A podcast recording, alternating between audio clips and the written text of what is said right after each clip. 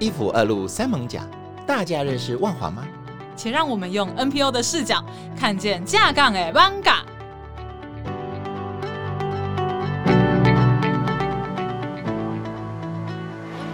大家好，我是主持人木炭。嗨，我是主持人阿贝。哎，这是 新年过后第一集，嗯、真的真的，而且我们在一个全新的录音室。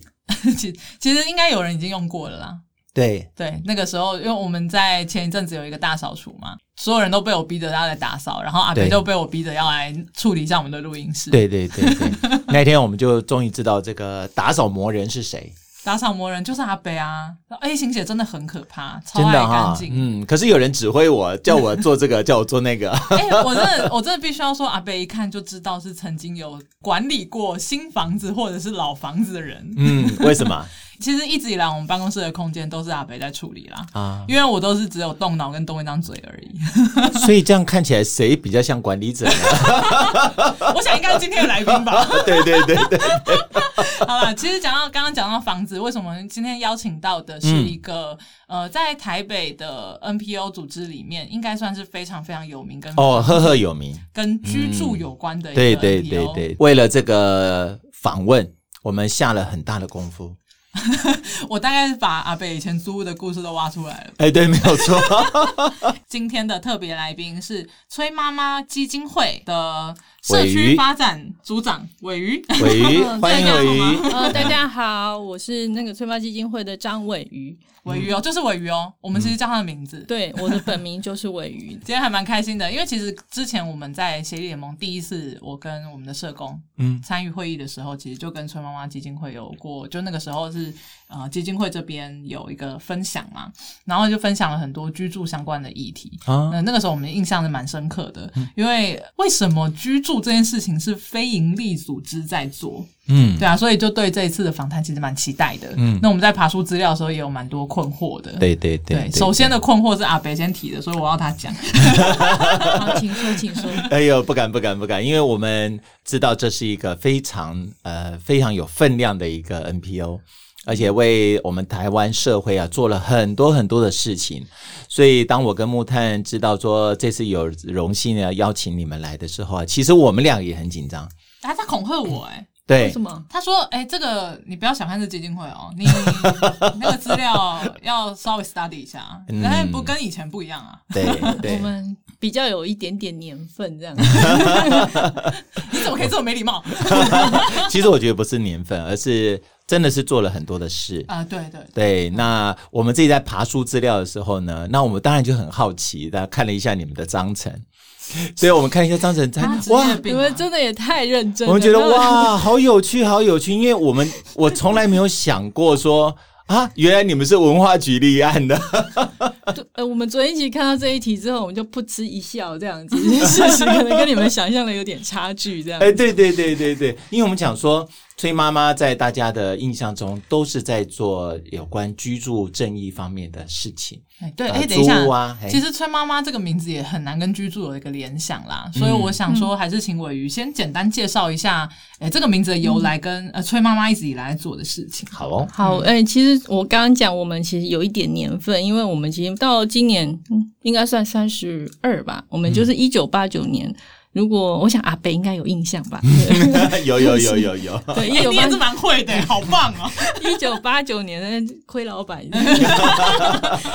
一九八九年的时候呢，就有无壳蜗牛运动。其实那个情势跟刚好跟今年最近这个时间有点像，就是因为很多热钱，然后股市大行，嗯、然后那个时候刚好有一波房地产起来，跟我们现在的处境也很像，这样子就房地产起来。那那个时候其实就是呃，主要是有一群市民组织啊，就是希望说那时候诉求说可能房价太高了不合理。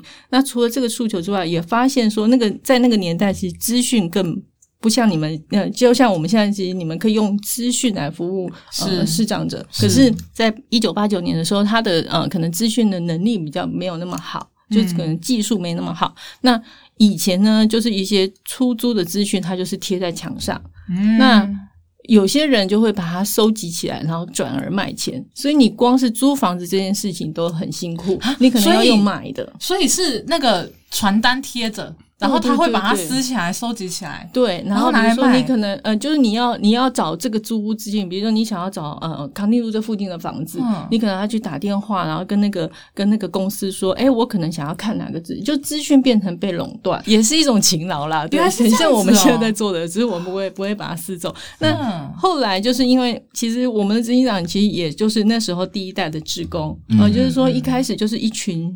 市民一群志工，曾、嗯、呃就是想说好，那即便我租买不起，那我也希望我租得到，嗯、所以我们就开始架设那种很阳春的网站，嗯、然后就让呃民众可以打电话进来说。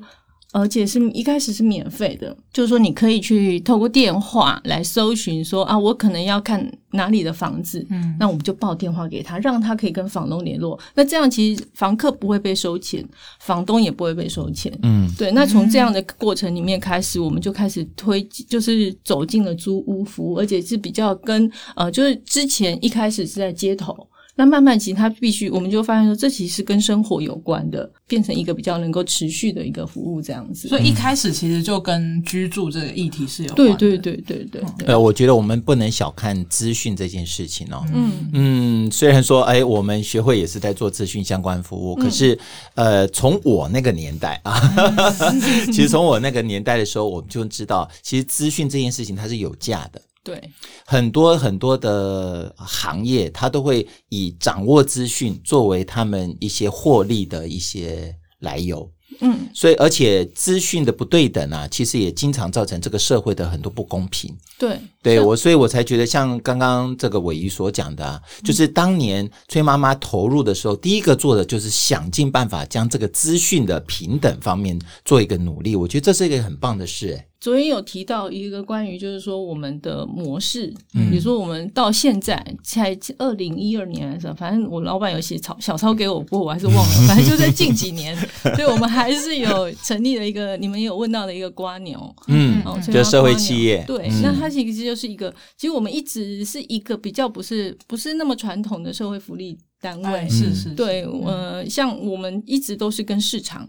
比较有连结性，包含一开始我们做租屋服务，那、后，来因为其实在，呃通过了所谓的租赁专法，嗯，租赁条例，然后它有规定说，呃之后租房子跟卖房子一样，都要由专业证照的人来处理，嗯，所以就不是基金会可以处理的，嗯，所以我们就另外成立了公司，嗯、然后拉出一组人去营运这个公司，这样、哦、就有一点因为服务的关系，逼不得已，他必须要用这种模式才能继续进行，对对对，就是我们一直会跟市场彼此有一个有一个互动这样子，那包含我们还有一个搬家评鉴的服务，是其实也是很务实，就是大家找到房子。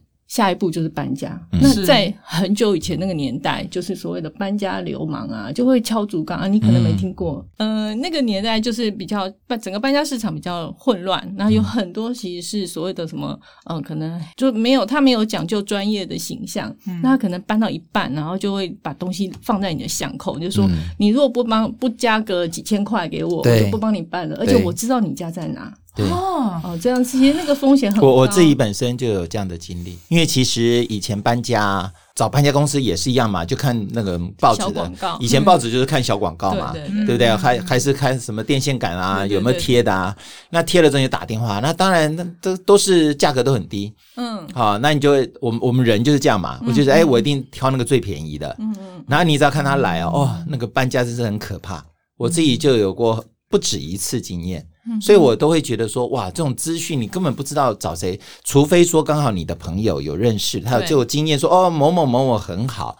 像现在的搬家简直不可与当年同日而语啊！现在哎，你你看现在搬家公司，它又有篮子又有棉被，嗯、你知道他拿棉被是干什么？他是包着你的家具，对，防撞。防护，那以前哪有？以前都根本就乱搬。对啊，哎，然后真的就像尾鱼讲的，他就是会就地在喊价。嗯嗯，那已经搬到一半啦。嗯，对不对？那你怎么办？你能说哦好，你走，我再找一家来吗？不可能。所以以前的经验真的是很差，真的是很差。我有点好奇，你们有被威胁吗？嗯，没有。其实应该是说我们。会，嗯、呃，我刚刚讲就是太多消费者他在找到房子，下一步他想要找搬家，那的确他也不知道怎么找到所谓比较放心的搬家公司。那刚好那个时候，其实业者本身也有所谓的良币，就是他也想要好好做，嗯，比如说他可能家传就是搬家公司，他也不想要让那些不好的业者坏了这个行业的形象，所以他就很也蛮聪明的，就是他就来找上崔妈妈，就想说我们可不可以一起来做一点什么事情，然后让这些好的业者有心要做好的业者。可以被消费者知道，嗯、一样的道理啦，嗯、就是说，就是让那个资讯是流通的，有点像友善店家这样，你们有一个认证。呃，这也是我这次在嗯。呃爬资料，因为我刚刚有说，我其实我在台北没有没有搬家的经验，嗯。呃，可是我在上 PET，因为很多资讯我们都在上 PET 找嘛，嗯，我发现年轻人，尤其是像我这个年纪啊，嗯嗯嗯嗯。我现在买很多东西，或者是我买购买很多服务，我都必须要上网找，因为你很怕踩到雷嘛，就是好好像你吃东西你会看评价一样，嗯嗯，很多人其实会用你们就崔妈妈这边的。嗯你们推荐的搬家公司，对，会参考你们的推荐，而且你们推荐的搬家公司也不止台北，对不对？对，其实我们、嗯、呃，就是唯一跨得出那个浊水溪的，就是我们的搬家品鉴服务的哦，所以其他的服务都没有办法。因为呃，应该说我们还是。整个脉络再讲一下，就是租屋之我们租屋其实就是一开始做的服务，就是跟居住有关。然后之后就是呃，发现搬家市场的这个乱象已经有消费者的这个需求，我们也就去扩充了搬家评鉴。我们是用评鉴，的确就像你说的，像友善店家。嗯。那我们的整个评鉴的方式其实是透过，比如说消费者木炭，你今天选了崔妈妈的业者，嗯，那你在这个搬运的过程里面，比如说签约是基本的，嗯，然后可能就签约估价这些都是要先。想好的，嗯、那他如果有一些加价的状况，你可以透过搬运后每一份问卷，嗯，就你可以填一份问卷，然后寄回来给崔妈妈，崔妈妈就透过这一些每一个每一份及时更新的问卷来了解一家业者的服务状况。所以，我们不是说，哦、呃，我今天呃平和你啊，你都符合标准，我颁一个证书给你，之后一年都不管你，没有，我们随时都在。随时对，随时透过每一趟的交易，我们都在监控这一些业者的品质，这样子。那的确就是，呃，很多新的，就是呃，我们也不会演。后来就是租屋的平台，其实五九一起来之后，崔妈就爬下去了，因为其实那是一个，就资讯很重要，资讯也很烧钱，是对。而我们毕竟还是一个 NGO，所以。比起那个资讯更新的能力还是没那么快，可是我觉得我们也乐见啦，嗯、就至少我们让资讯变成是一个流通的，对对对对对。然后在呃搬家这个部分的话，的确在像如果木炭这个年纪的话，比较是跟我们呃有服务接触的，就会是透过搬家这样子。呃，其实刚刚鮪鱼讲的一件事非常的好，其实 NPO。并不是 forever 都要存在的。嗯，NPO 本来就是在解决社会的问题。那如果说这个社会问题已经透过你的努力，慢慢慢有其他人一起来共襄盛举的时候，其实就不一定要非要哪一个 NPO 来去做。对啊，对。那不过我还是很好奇啦。刚刚听到鮪鱼讲到这么多，不管是租屋啊，或是搬家。那怎么会跟你们原来的章程会有这么大的不同呢？紧咬不放。其实这一段应该我不晓得啊，反正没关系，因为我们其实说透了，就是因为太穷。因为对，其实我们虽然名为财团法人，然后什么催妈妈基金会，嗯、可是其实我们跟那个大家。这个也其实一定要跟一般民众多沟通。财团法人不是都是财团成立的 这种，嗯、对，我们是真正的民间组织，然后是真的很穷的民间组织。嗯、那成立一个基金会，其实好像在台北市全国要三千万的基金，对，对，然后在台北市要一千万，不过我们只筹得出五百万，所以我们只好 只好挂进台北市的最便宜的文化局。哦，我懂了，我懂了，哦，原来是这样子，我懂，所以文化局一直很想。其实他如果听到，应该会觉得他也知道我们啦，只是他一直会希望说你们要不要走。其实生活也是一种文化嘛，对不对？嗯、然后或者说我们其实您在访纲里面有提到，就是说其实我们也做一些社区工作，是对，而社区营造本身也是文化局的。的当然业务范围，所以我们就一直就扒着这一点，就是说不要不要 哦，还有爱到我这个问题先，感觉上有点危险。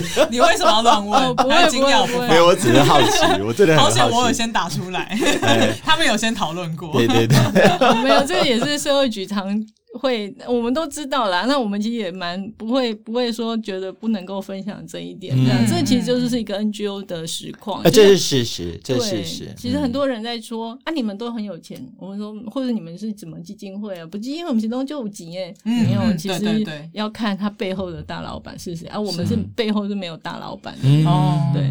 哎，其实这个我我也必须要讲，其实真的我们有心要做事的人啊，真的会用很多。想尽各种方法，那、嗯、外人可能会是觉得说，呃，就像如果今天是文化局，他可能会觉得，诶，为什么要挂在我们这边？可是我自己在这边工作，我真的会觉得，我们我们通常都是发现问题，然后想办法去解决那个问题，所以有的时候，呃，会。不会违法，但是有时候用的手段还蛮有趣的，会觉得，因为因为我们其实也是有跟文化局申请案子，嗯，对，但我们申请的案子，其实从文化局，文化局他们就是想要推，例如说一些呃。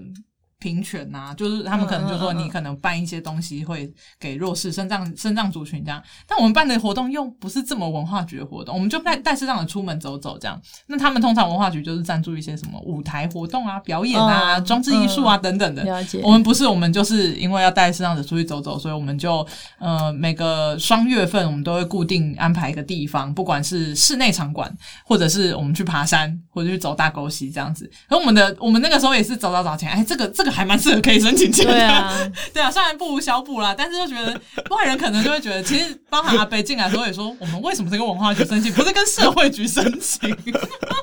只要有钱都可以。对，我们我们就是缺钱，我们就是穷。也也不一定啦，因为我觉得反正就是跟政府一起携手合作嘛。是，对啊，因为我这其实我觉得崔妈妈所做的。哎，都符合。谢谢官员，你是符合，符合。谢谢阿北。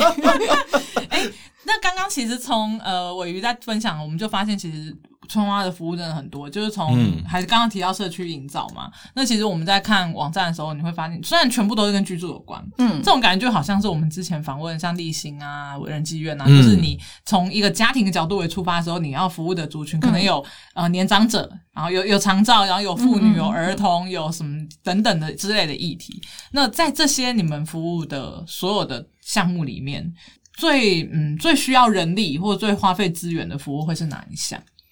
呃，我们其实基金会本身目前大概编制大概十几个人，我们其实也小小的，嗯，对。按、啊、你说最耗费人力大概就是两块吧，就是其实就是我我们这个社会发展处之下的两块，就是呃，一个就是那个法律服务，嗯、我们刚刚讲了，虽然五九一起来了，然后就是各种租屋平台，你。即便在脸书或是 PTT 上面都有一些租屋社团，可是还有延伸的另外一个问题，所以我们还是继续存在，就是这些资讯本身，大家对于资讯的正确度，嗯，可能没什么概念，嗯，然后对于签约入住，嗯，然后彼此之间房东房客的权利义务关系也没什么概念，也不在意这样子，所以会衍生，通常在。整个租屋的过程里面会引申一大堆的纠纷，嗯，那这个时候可能你一个纠纷可能也没，就是可能一个月也就几千块甚至几万块的租金，那你因此说你要去找一个律师来问问题，可能有点困难。嗯，那所以其实崔妈妈在租屋服务推出来之后没多久，也是透过我们有一群法律义工。就是也是当时候可能刚毕业的年轻律师，嗯、呃，因为租屋其实是整个法律里面算是小小案件呐、啊，因为它的标的其实不高，嗯、对，那所以其实大部分也不。大部分专业的人比较没有那么琢磨，那那时候我们其实就是我们的志工律师就觉得说，可能我们可以透过义务服务的方式，就让民众有问题发生问题，他就打电话进来，或者说上网登记，那我们透过专业的律师一通一通电话回拨，然后帮他解决他的问题，这样子。嗯、对，所以其实这个部分是我们呃，特别是这几年随着租赁条例。通过。那新的法规，其实对于很多房东房客来讲还是无感，嗯、对他继续签他的老合约，继续做他的一些不合理的要求，或者房客一样，就是遇到问题，或者就不签签约也没在看文字的，嗯、直接翻到后面签名字，嗯、然后自己把那个祖宗八代爸爸妈妈什么都签哦。我们尤其看学生爸爸妈妈身份证字号都签，如果房东叫他签，然后他都签，然后房东叫什么？张太太。就这样子，对，就是那个不对等，就刚刚秘书长提到的不对等，就是他自己也没概念，那那个不对等其实会衍生一大堆的问题，所以这个其实是我们也一一个部分是呃做发生问题之后，我们做一些租户纠纷的解决协助。那另外就是也做很多的教育推广，比如说我们会去学校。各个大专院校跟学生们苦口婆心的说，签约要看合约，对，对，对，不要出了问题之后再来告诉我，再来问我怎么办，这样子、嗯、就是两方一起努力啦。对，嗯、那另外还有一块，当然就是呃，我们会认识的一个缘由，就是万华协力联盟，因为其实租房子这件事情会随着房价越来越高。大家越来越难买房子，所以租房子的需求会很高。那我们其实都可以感受得到，其实，在台北市生活真的不容易。嗯，那特别有一群弱势的人，特别是呃，比如说像老人家，嗯，他不只是。他可能有钱都很难租到房子，所以我们其实也是因为都是在那个租房服务的过程里面，呃，发展的法律服务，那也有发现说，哎，老人家竟然还要把头发染黑，或者说乔装年轻一点，才不会被房东一口拒绝。嗯，对，然后所以我们那时候就会发现说，哦，而且这个这个服务可能不是你递资料给他，他自己就可以去面对房东的，他你可能要帮他，呃，就是可能帮他先跟房东沟通。消融一下房东的疑虑，那这个东西其实就后来我们就开始做居住辅助，好，那也也是有透过社工来做这个这个服务这样子。所以你们单位是有社工的？我们是有社工，我们有三个社工。哦、OK，对对所以跟他们去看房子吗？对，其实我们的社工其实还蛮尴尬的，就是跟你一般理解的那种社工，可能就社工可能就连接资源，那我们也连接资源，可是我们连接资源其实就是民间的房子，因为我们崔妈基金会毕竟就是穷，也没有自己有一栋房子可以随时让大家可以入住这样子。那我们的屋源其实就是。呃，我们也需要从民间。那我们以前在，其实之前就是在呃，我们还有自己一个强大的租屋网站，就是房东房客还很多的时候，嗯、其实大概我们可以透过搜寻自己的网站，就可以帮呃，就是弱势者找到房子。嗯嗯。可是这几年，其实我们就会。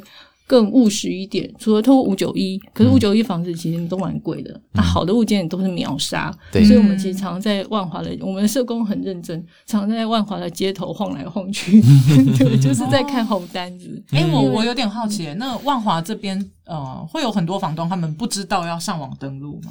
会啊，会啊，因为其实应该说。呃，万华也这其实会牵涉到另外一个，就是你有提到我们为什么会进入万华协力联盟，因为一个部分就是我们还是发现万华的确还是收容了多数的弱势族群的居住，这是也是呃你们看数据的时候发现的吗？对，因为其实从我们的服务对象，然后包含你真的可以去找到他合适可以住的，可能万华的物件量还是多一点，嗯，虽然可能。本来案主不一定住在万华，是对，可是多数还是你会发现说物件是在这里，因为这里还是相对不是万华就大同啦，对，我们就是或中正，就这三个区域其实是一个蛮还是比较。友善一点，对于弱势族群的居住还是相对友善。哦、友善，嗯、对。然后，因为你你这边的老房东也比较多，老房子跟老房东多，嗯，所以你说老房东可能他不习惯什么登网站，是对，他也不会打勾勾，那、嗯、他还是用很传统的方式，对对对对对，他可能还是贴，或者是可能我们有些社我们社工其实有时候他不只是去看红单子，他可能也会去跟呃一些柑仔店。聊一聊，嗯、因为他就刚刚讲就像一个讯息中心嘛，是、嗯，所以他可能就那这种刚刚讲，其实，在台北市很多区域是不存在的，对，刚才、嗯、可能在万华这些比较老旧的区域，其实还在，有还是有那个纹理，对，所以他还是可以透过这个过程里面去找到，哎、嗯，有没有人在找房子？好，我就说这种，那这个讯息其实对于就是我们就可以透过，而且我们会呃，就像我们加入协力联盟，会希望说大家一起。帮我们把这个网打开。嗯，那比如说，哎，搜寻到一笔资料之后，其实我们就是透过社工这边会慢慢就会打电话去给房东说，因为弱势族群要居住最基本的，其实通常会有卡到两关，一个就是入户籍，嗯，因为户籍要进到对那个当地才会有一些相关的福利嘛。嗯、那第二个就是领补贴，嗯，租金补贴这样子。嗯，那这两个部分其实也是房东。比较不愿意接受的，嗯，对，所以这个部分我们就是资讯进来之后，社工会先做一个，就是先先跟房东做一个访谈，嗯，对，就可能跟他聊一聊啊，说服他啊，然后甚至有一些呃，就是让房老房东的那个观念，可能让他知道说，哦，可能那个税的增加也不是你想象中的那么多，就慢慢的沟通，就是让那个。一样，就让新资讯进入旧房老房东的脑子里，嗯、那或许他的那个担心疑虑也会降低，嗯、那也会增加后面那个呃弱势者居住的住进去的可能，这样子。嗯，对，你们这样花会花很多时间跟房东沟通吗？会。会那后续呃，他们如果接受的话，你们有碰过后续有纠纷的吗？有啊，其实很多啊，比如特别我们社工，其实有时候像呃，我发现他们的那个有时候。我们看其他单位的社工，有时候就是可能对于房东的那个接触经验不足，是，然后可能一开始房东都蛮说好好好好好，嗯、对，然后后来住进去之后，可能隔天就说，哎，你把那个阿伯带走啦，嗯、哦，他怎样怎样，就是他可能不那个社工可能跟在自己本身也没有租屋经验，那可能跟房东也没有讲清楚，或者说把房东的某一些没有把房东的一些疑虑彻底的放下来，那所以。呃，会梅和就进住进去之后，发现房东对于那个可能他自己的那些成见根本没有消失，嗯，所以就就会反而把压力丢给房呃丢给社工说，哎，这个跟我可能你讲的都不一样这样子，嗯、对，那这个都还只是很就是蛮常见，可是其实这根本就是只是一种观念上面的呃纠纷这样子，对，那你说实际上我们常会。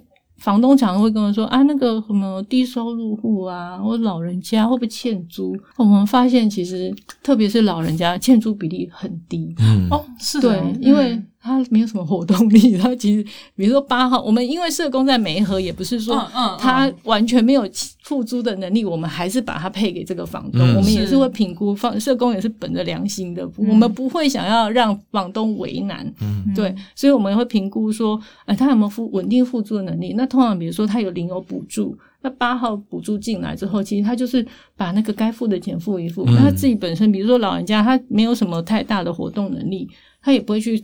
上网采购啊什么的，所以它其实费用相对其实呃就是定。对很稳定的付租，就支出不多啦。对对对，嗯、那其实它原则上就是你可能就照应一下，比如说你帮他引连接居服，哦、嗯，或者说一些什么是自工的房事这样子，那、嗯、房有时候房东会发现哎还不错啊，就常常有人来看这个老人家。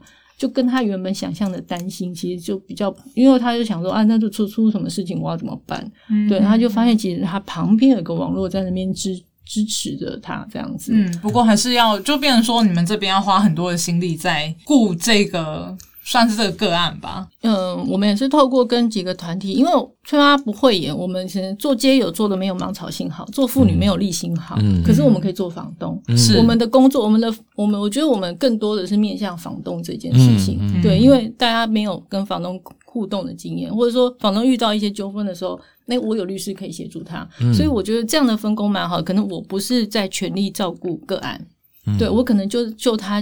居住需求这一块先帮他满足，嗯，那后续其实我们会搭配着，比如说芒草心他们有做街友的呃智力辅导，嗯、对，那或者是其他呃家庭啊或者妇女的团体，他们做个案服务会做的比我们扎实更好，嗯嗯、对，那他们做个案房客的部分，那我们这边的话其实就是去开发，努力的把房东的这个。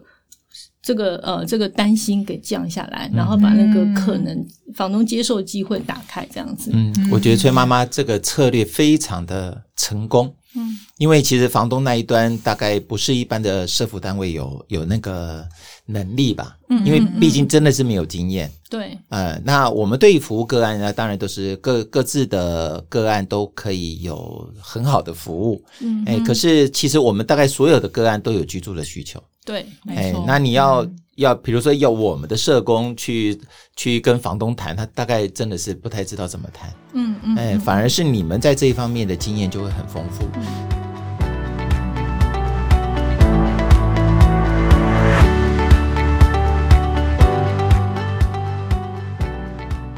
抹黑客这个节目所在的场地是，哎，台湾数位有声书推展学会。哎呦，我们的名字好长啊！那我们在台北市的万华区康定路六十四号五楼，离西门捷运站很近。除了办公室之外，我们有一个多功能的空间呐、啊。我们里面有电脑，然后，但我们还有一个我们现在所在地的录音室。其实我们都会欢迎说，如果有需要不一样的族群议题，希望可以推广，但是暂时找不到场地，或者是希望有一个更方便的场地的话，都可以欢迎来使用我们的空间，只要先跟我们预约就行了。那当然，录音空间的部分呢，也是可以，如果需要的话，也可以跟我们联络。对，来跟我们预约哈，那到时候我们就会来跟你说明我们的使用的方法。粉专麻烦搜寻有声书学会，IG 就是我个人的 IG 啦，就是抹黑客木炭就可以找到我。对，那个黑黑的那个啊，黑黑的木炭，嗯，好，多了吧。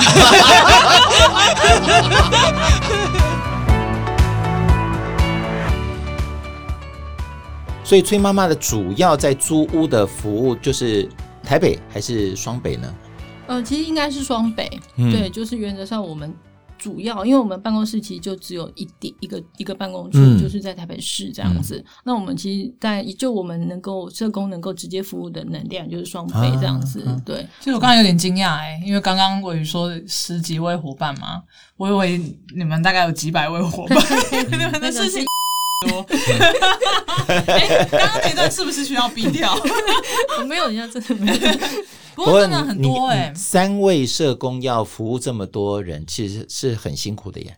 嗯，其实，所以我们其实应该说，我们也是，呃，在整个服务的过程里面慢慢摸索。其实一开始我们也没有那么清晰，就也是想说，嗯、哦，我应该要做好个案啊。应该说，我们也提供像社工有一部分，除了去开发房东，因为有时候是开发房东这件事情，社工也会。也不是所有的社工都能接受，因为他觉得这不是业务的工作。为什么我是社工？为什么？对呀，对呀，对呀，对呀。那其实也是因为我，我觉得那也是要刚好遇到合适的人。嗯，对。那以及他也知道我们这个脉络。那其实，在早几年，我们其实社工还是蛮专注在做所谓的个案的工作。嗯，那我们个案的部分其实包含呃，的确我们有一些像陪同。比如说，像我们之前社工常跟我讲，就是他陪同也是视障者去看房子，是对。那视障者其实多数有时候他有就业的能力，其实他不会有租金的问题，是。可是他没有人陪他去看房子，然后我们就社工陪他去看，就发现说，哎，他自己觉得看就是自己透过那个呃探索摸的方式，他就觉得很不错。嗯。可是我们社工。出来之后就又跟他讲说，其实没有，那边有一大群一大堆垃圾这样子，嗯、就是房东不会告诉他，嗯、可是必须透过另外一双眼睛跟他陈述那整个居住的空间。是对，那像这个，然后另外还有一些是我们搬家的服务之外，我们其实社工还有一个蛮辛苦，就是他可能要看有如果这个业这个案主他有需要陪同搬家，所谓的陪同就是他可能老人家。还有一大堆的杂物，他连打包什么都很困难。嗯、那这个东西其实我们也会介入，就可能帮他，嗯、不可能找搬家公司来帮他包了，那很贵啦。嗯、虽然他们都可以，现在的服务很精进，可是，嗯、呃，原则上是都是钱啊。对，嗯、就是你要多精致都有，不是钱拿出来就是了。嗯、那我们比如弱势家。不太可能这样子。嗯、那这个部分，我们其实，在之前我们就结合了，也是万华这边的资源，就跟阿德他们合作。嗯嗯，对，他就是帮引引进一些呃，就是。街友的朋友，然后一起去帮忙，这样很赞啊！这样很赞。人生万事屋吗？对对对对对对。然后一起去帮老人家把房子整理好，然后可能把一些多的东西再转给那个社区，嗯嗯，反正就另外一个团体，让他们做二手二手的。因为这这这边其实物资需求很 物资需求很大。我为什么会对这个议题就是有一点，就对租屋这个有点印象？我之前有看那个芒草心的社工出的那个你不伸手。他在这边，他会在这边躺多久？那个，嗯，我对的故事印象很深刻，就是他们呃安排就无家者租屋嘛，嗯、那房东也是很老的人，嗯，结果呢，那无家者可能呃因为一些原因没有缴租金，嗯，那那个房东就打电话给社工嘛，他就说到说，哎，那房东年纪很大，嗯，然后出门领钱很不方便，嗯、他每个月都要等那个租金，他好不容易走走走走走到邮局，结果。刷本子，对，刷本子没刷到，然后他也不知道该怎么办，他打电话给呃那个社工。嗯、我那时候对于我，我觉得他里面讲的一句话真的有打中我。他说这是弱弱相残，嗯，就是房东其实我我们可能都有点忘记，其实房东也是有可能是弱势者的，对，啊、对。可是很多人好像会忽略掉这一块，嗯，所以刚刚其实，在听我玉的分享也，也也想到，其实我们在嗯。呃看就是崔妈妈这边的网站的时候，我我一直很好奇一件事情，嗯、就是大部分的人像刚刚讲到，就是呃，很多年轻人租屋没有经验，他不知道。像我们之前有听到那个张淑金那个房东嘛，嗯嗯、他是二房东嘛，嗯、所以大家其实对于房东就是觉得你就是吸血坏人，对，你就坏人，你就是呃，你就是呃，在这种疫情艰困的时间，你还提高房租，对。对，然后你躺着赚，包租婆 包租公。嗯、可是其实我们好像有点忘记说，其实 maybe 有些房东他。真的也是弱势，是啊，对，尤其是像刚刚提到这一块，所以我我很好奇，为什么你们会当初会呃，在你们的服务里面，像你们就有一个呃租屋健检，而且你们的网站进去的时候，其实会有两个两个提示，就一个是给房客的提示，租屋的提示，嗯、一个是给房东的一个说明。嗯、想说你们想到房东这一块是有什么契机吗？其实房东的应该说租屋见解那一块也是比较是对应着。我们要成立社会企业，瓜牛那个时候开始的，嗯、对。那必须说，我们已经不是五九一，五九一大概就是它的讯息量很多，所以房东会自己上门。嗯、那我们后来就发现，的确在我们手上的。就是都还是老房东居多，嗯、他可能就是习惯打电话来说啊，张小姐，我的资料更新，我现在还要再出租这样子，就这个是他们习惯操作。哦、你叫他去网络上重新登记五九一，那对他太难了。嗯、那也因为我们发现说，这些老房东还有一个问题，就是他的房子的卖相。通常就是上了五九一，只是注定滞销而已。嗯、对，然后而且他的房子的状况，可能他在定价上面，或者是他在展现自己的优势的时候，他可能比较没有概念。啊，房东啊，出头去安内周啊，一直都是这样，我十几二十年都这样操作。所以那时候我们就发现说，这群老房东的确也需要一些协助。所以我们也为了要说，就是打开另外就是呃社会企业这一个服务的模式，所以就想说，我们到你的府上，然后帮你看一下，就透过因为。他的操作模式不再只是咨询，他可能需要更多的呃一些房屋的专业，我可能要帮你拍照。嗯，怎么拍就是才能跟那个嗯房子网美照一样的？对，就是这些东西，然后包含可能要建议你这个东西，你可能花一点钱去修一修。那公班的部分，嗯，或许我可以建议你，我们自己是还没有养成公班啦，可是可能可以建议你一样一些 NGO 组织，他可能也有公班可以协助这样子。那就是说让呃老房东的物件，因为老房东有一个困难，的确你刚刚讲的，我也觉得蛮感动，就是。很多老房东其实他也很弱势，唯一的收入就是靠这一点点的租金在过生活。嗯、对，所以你每次遇到这种，我们也会觉得说，案主若欠租，我们也就是就是该怎么办，我们就绝对不会，我们就会请律师这边就是协助，呃，协助房东要去处理这样子，不会让房东就是。自己一个人去面对这些事情，嗯、那我觉得的确老房东也会透，就是他他需要帮忙啦，就是说他都需要有人帮他把房子打扮的好一点，让他这个租金收入其实是可以维持的这样子。嗯、对，那包含如果他愿意的话，就那时候其实是希望说他房子整理好，他可能。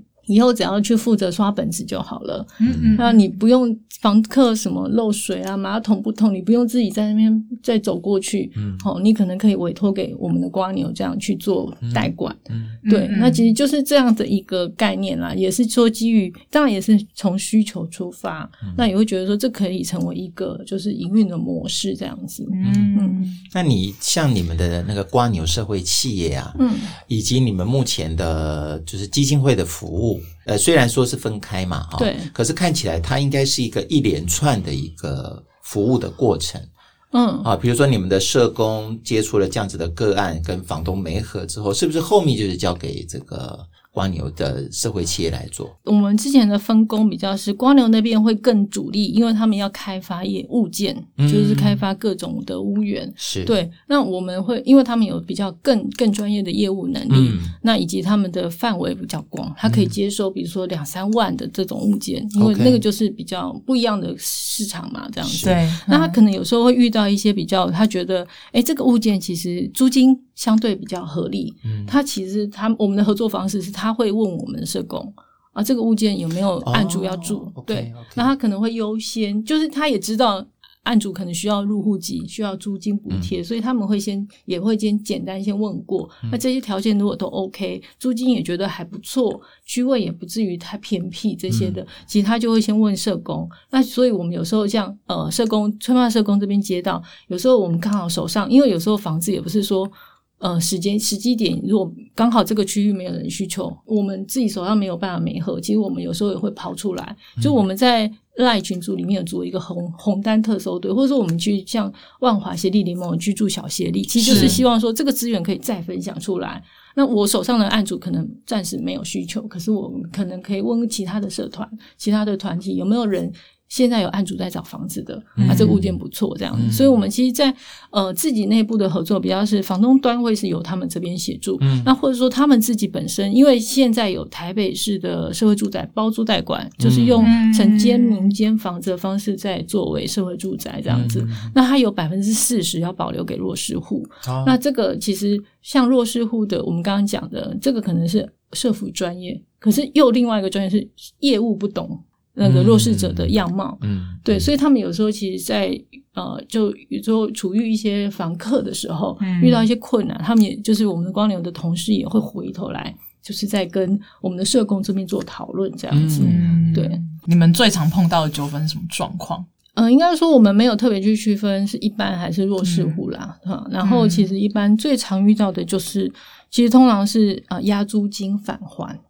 嗯哦，就是说那个就是算总账的时候，那么我要搬走了，从前从前的所有的模糊跟不清楚，终于要摊开来一次解决了。没错，没错。所以就是我会变成说，哎呀，你怎么可以把我的马桶弄坏？嗯，好啊，所以我要扣你多少钱？啊，你这个房子弄那么脏，所以那个就是在那个解约，就是租金租约终止跟那个押租金要返还的时候，其实通常都是各种问题。爆发的时间点这样子，嗯、那修缮也是，因为台北、嗯、呃台湾的房子太烂了，就是漏水的问题其实很常见，嗯、所以其实修缮的争端也常常就是就是主要三大嘛，就是中呃租约终止、押租金返还跟修缮的问题这样子。你们会给予的帮助会到哪里？像刚刚讲到的法律咨询嘛，嗯、可是法律咨询。呃，也就是到咨询，我们其实会咨询，然后咨询当然就是最低成本的嘛，也是义务的。然后其实另外就是我们也会提供调解、协商跟调解，是就是呃那个是比较进一步，比如说啊，房东房客你们双方可能可以到对方这边来，嗯、那我们就律师作为中间中间的一个沟通的第三方这样子，嗯、那协助你们两方去撮合你们的。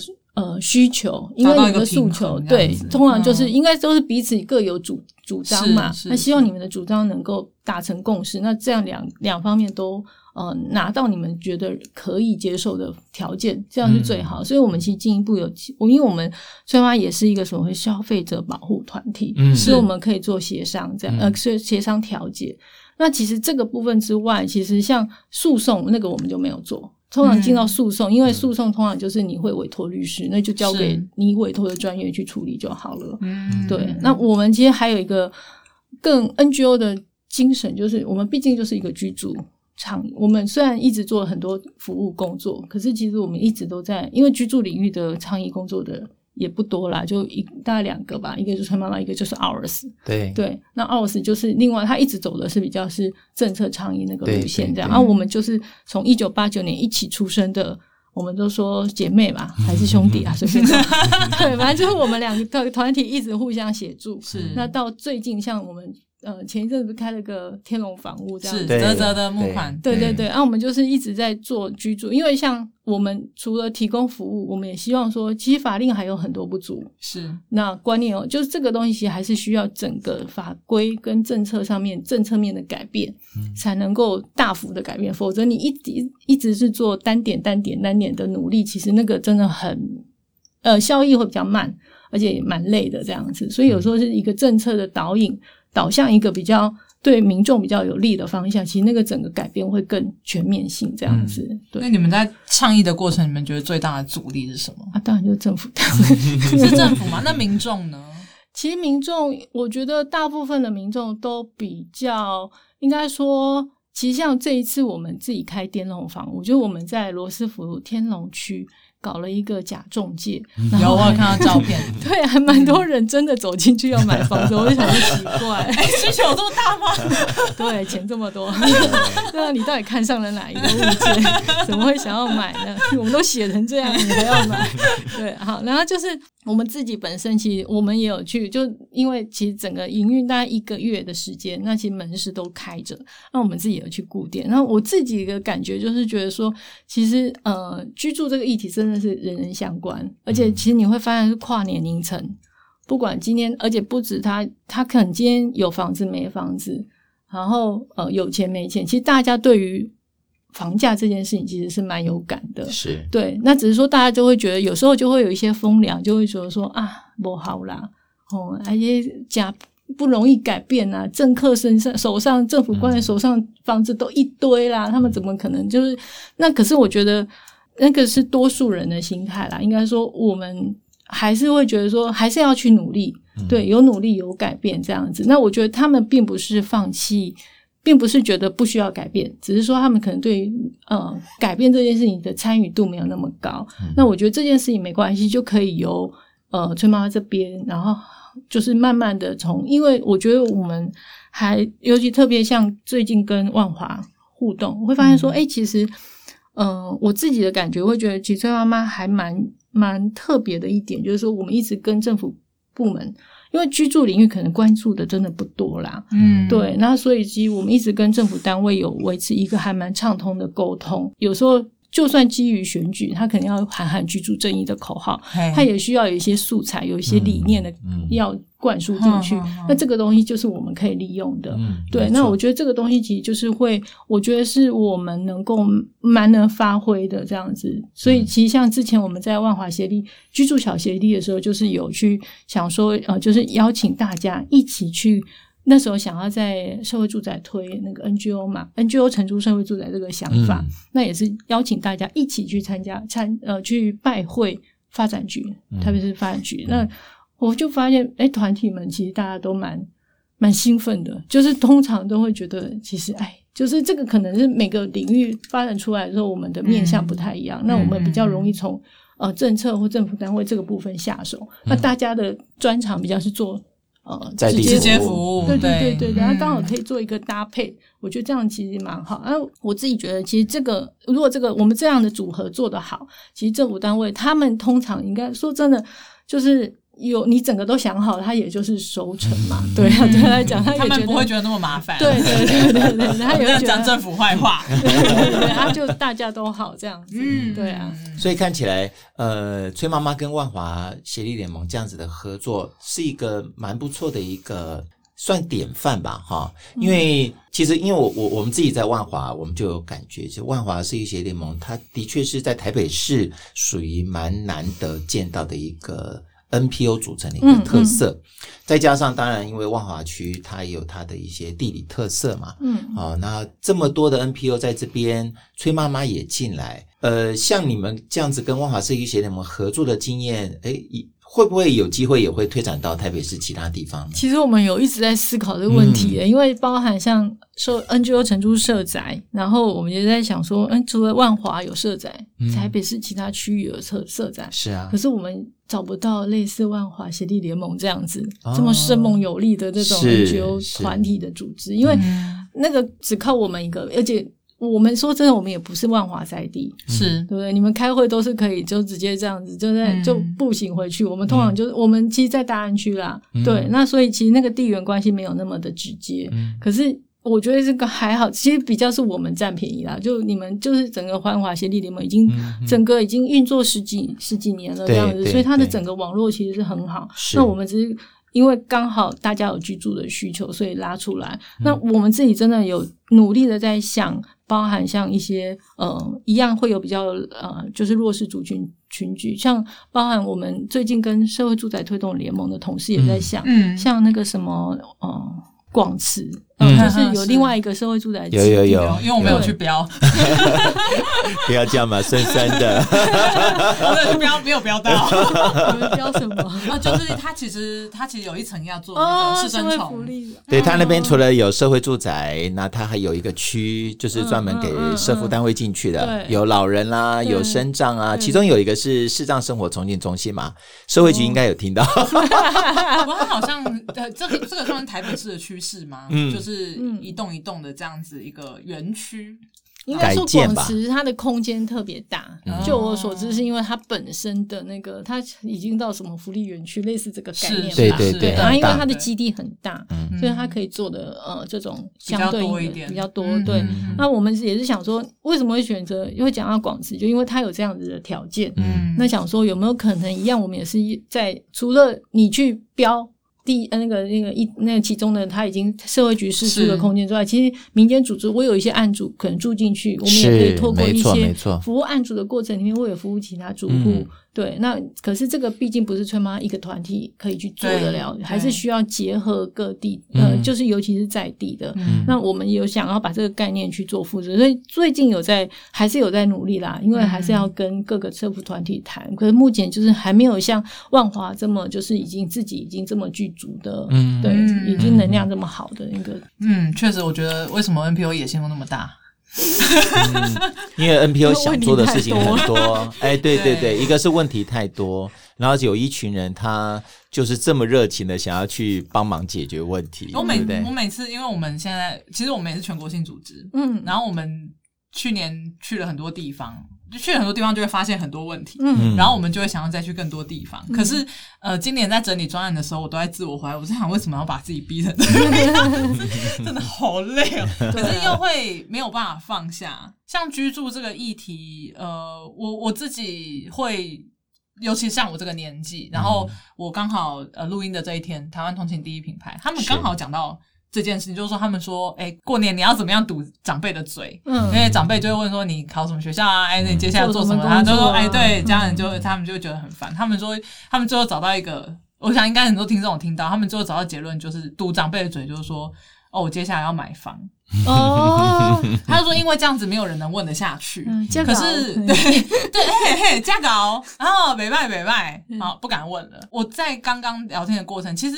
我昨天听到那集，我觉得很好笑啦，就是哦很有创意。可是其实，在刚刚聊的过程，我可以感觉到，它其实包含的是一个我这个年代对于买房这件事的无力感。嗯，我觉得其实应该说，我们长期对于居住这件事情的想象，除了买卖这件事情，对，然后房价太高。可是我觉得相对应，就是从崔妈这边去看的话，就是整个租屋太不稳定。嗯，对，那特别是我们自己做，就是我们同事都是穷人啊，嗯，基本上你说真的，大家能够买房子的比例很低，嗯，对，然后可是我们也看过太多，就会发现说租房子这件事情也太不稳定，对，所以我们其实应该说，我们一直也在这个困境里面发现自己存在的必要性，就是至少希望让居住不要只有买房子这个选项，对，因为我觉得那个有很多是迫于。不得已，是因为我不想要再搬家了。对，对，我不想要就是、嗯、呃，每一次漏水的问题还要去拜托房东干嘛干嘛的，啰啰嗦嗦的这样子。嗯、我想要打造自己的环境这样子，所以其实因为租租房子这件事情太不稳定了，所以我们会希望说，可能从整个就是你要让大家居住稳定这件事情，其实从买房子。到租房子，到包含像社会住宅这件事情，呃，特别是很多老人啊，就台湾又是一个高龄化的社会，是我们以后也都会老。因为我自己就会觉得，我其实从来没有想过要买房子这件事情，可是我会觉得我需要，因为我现在去看那些老人家，七十几岁还要去跟房东谈，然后要遭受房东的一些。呃，质疑，我觉得那真的很受伤，所以我会因为这一点，嗯、就我目前看到的台湾，他需要一个，他还是需要买房子才能够。不会被嫌弃的那种感觉，我觉得那个会让我想要，我必须就算咬着牙，好像也还是要去处理。可是我觉得，对，可是除了除了这个这种方法之外，我觉得我们也没放弃，就还是希望说，至少租房子这件事情或社会住宅这件事情能够同步，在我们能够努力的过程的这段时间一起努力，让这个环境、这个这个状态改善。对，那或许有一天，我们老板常常在讲。搞不好他就是为了他，他就是有时候我们在努力的经营，像这几年我们一直朝向是老人家的居住的问题。嗯、对，那我他自己都说我，他觉得这像比较像是自肥啊，就是说他觉得他其实在为自己的未来打造一个更好的环境这样子。嗯、那我觉得那就是呃基于需求，基于每一个人生活的需求这样子。每一个人生活的需求，对对啊，对，而且我觉得刚刚玮瑜讲到一个很让我。这个自己感觉很很深呢、啊，因为真的觉得租屋者他要的真的是一个叫做尊严吧。嗯嗯，啊，因为租屋的人总是会觉得我自己低人一等。嗯嗯，啊，因为有有房东在上嘛，嗯、对不对？因此我在这个房子的很多的处理，我很想要成为一个自己的一个家。嗯，可是因为受限到很多房东他的要求，嗯，哎，我这个不能做，那个不能做，嗯，所以永远就是那种感觉，就是就像你们那个瓜牛的那个、嗯、的那个一样，就是你永远像是一个寄人篱下的人。嗯嗯嗯，对，确实，所以我觉得，哎，真的是崔妈妈付出了好多年的努力哦，嗯。啊，能够让我们在台湾到现在，我觉得是有一点点、一点点的改变了。对啊，那种感觉。虽然脸书上面常有人说啊，三十年来也没什么改变，不会不会，应该说改变，我们也要跟他喊话一下，改变本来就不容易，是，你知道因为不容易，所以要继续坚持下去。没错，没错。如果那么容易，那就说真的就就也不需要我们的啦。没有错，没有错，容易的事情从来不是 NPO 要做的。对对对对对，赚钱也不容易，所以 NPO 没办法赚钱。好，好，那我们今天就差时间差不多了，我们今天就先到这边。对，谢谢谢谢妈妈的尾鱼，谢谢你，谢谢，拜拜。本系列节目录音设备仍然由正成集团赞助，有声书学会与万华社区协力联盟共同制作，藏经人后制。有声书学会以科技服务视障者的 NPO。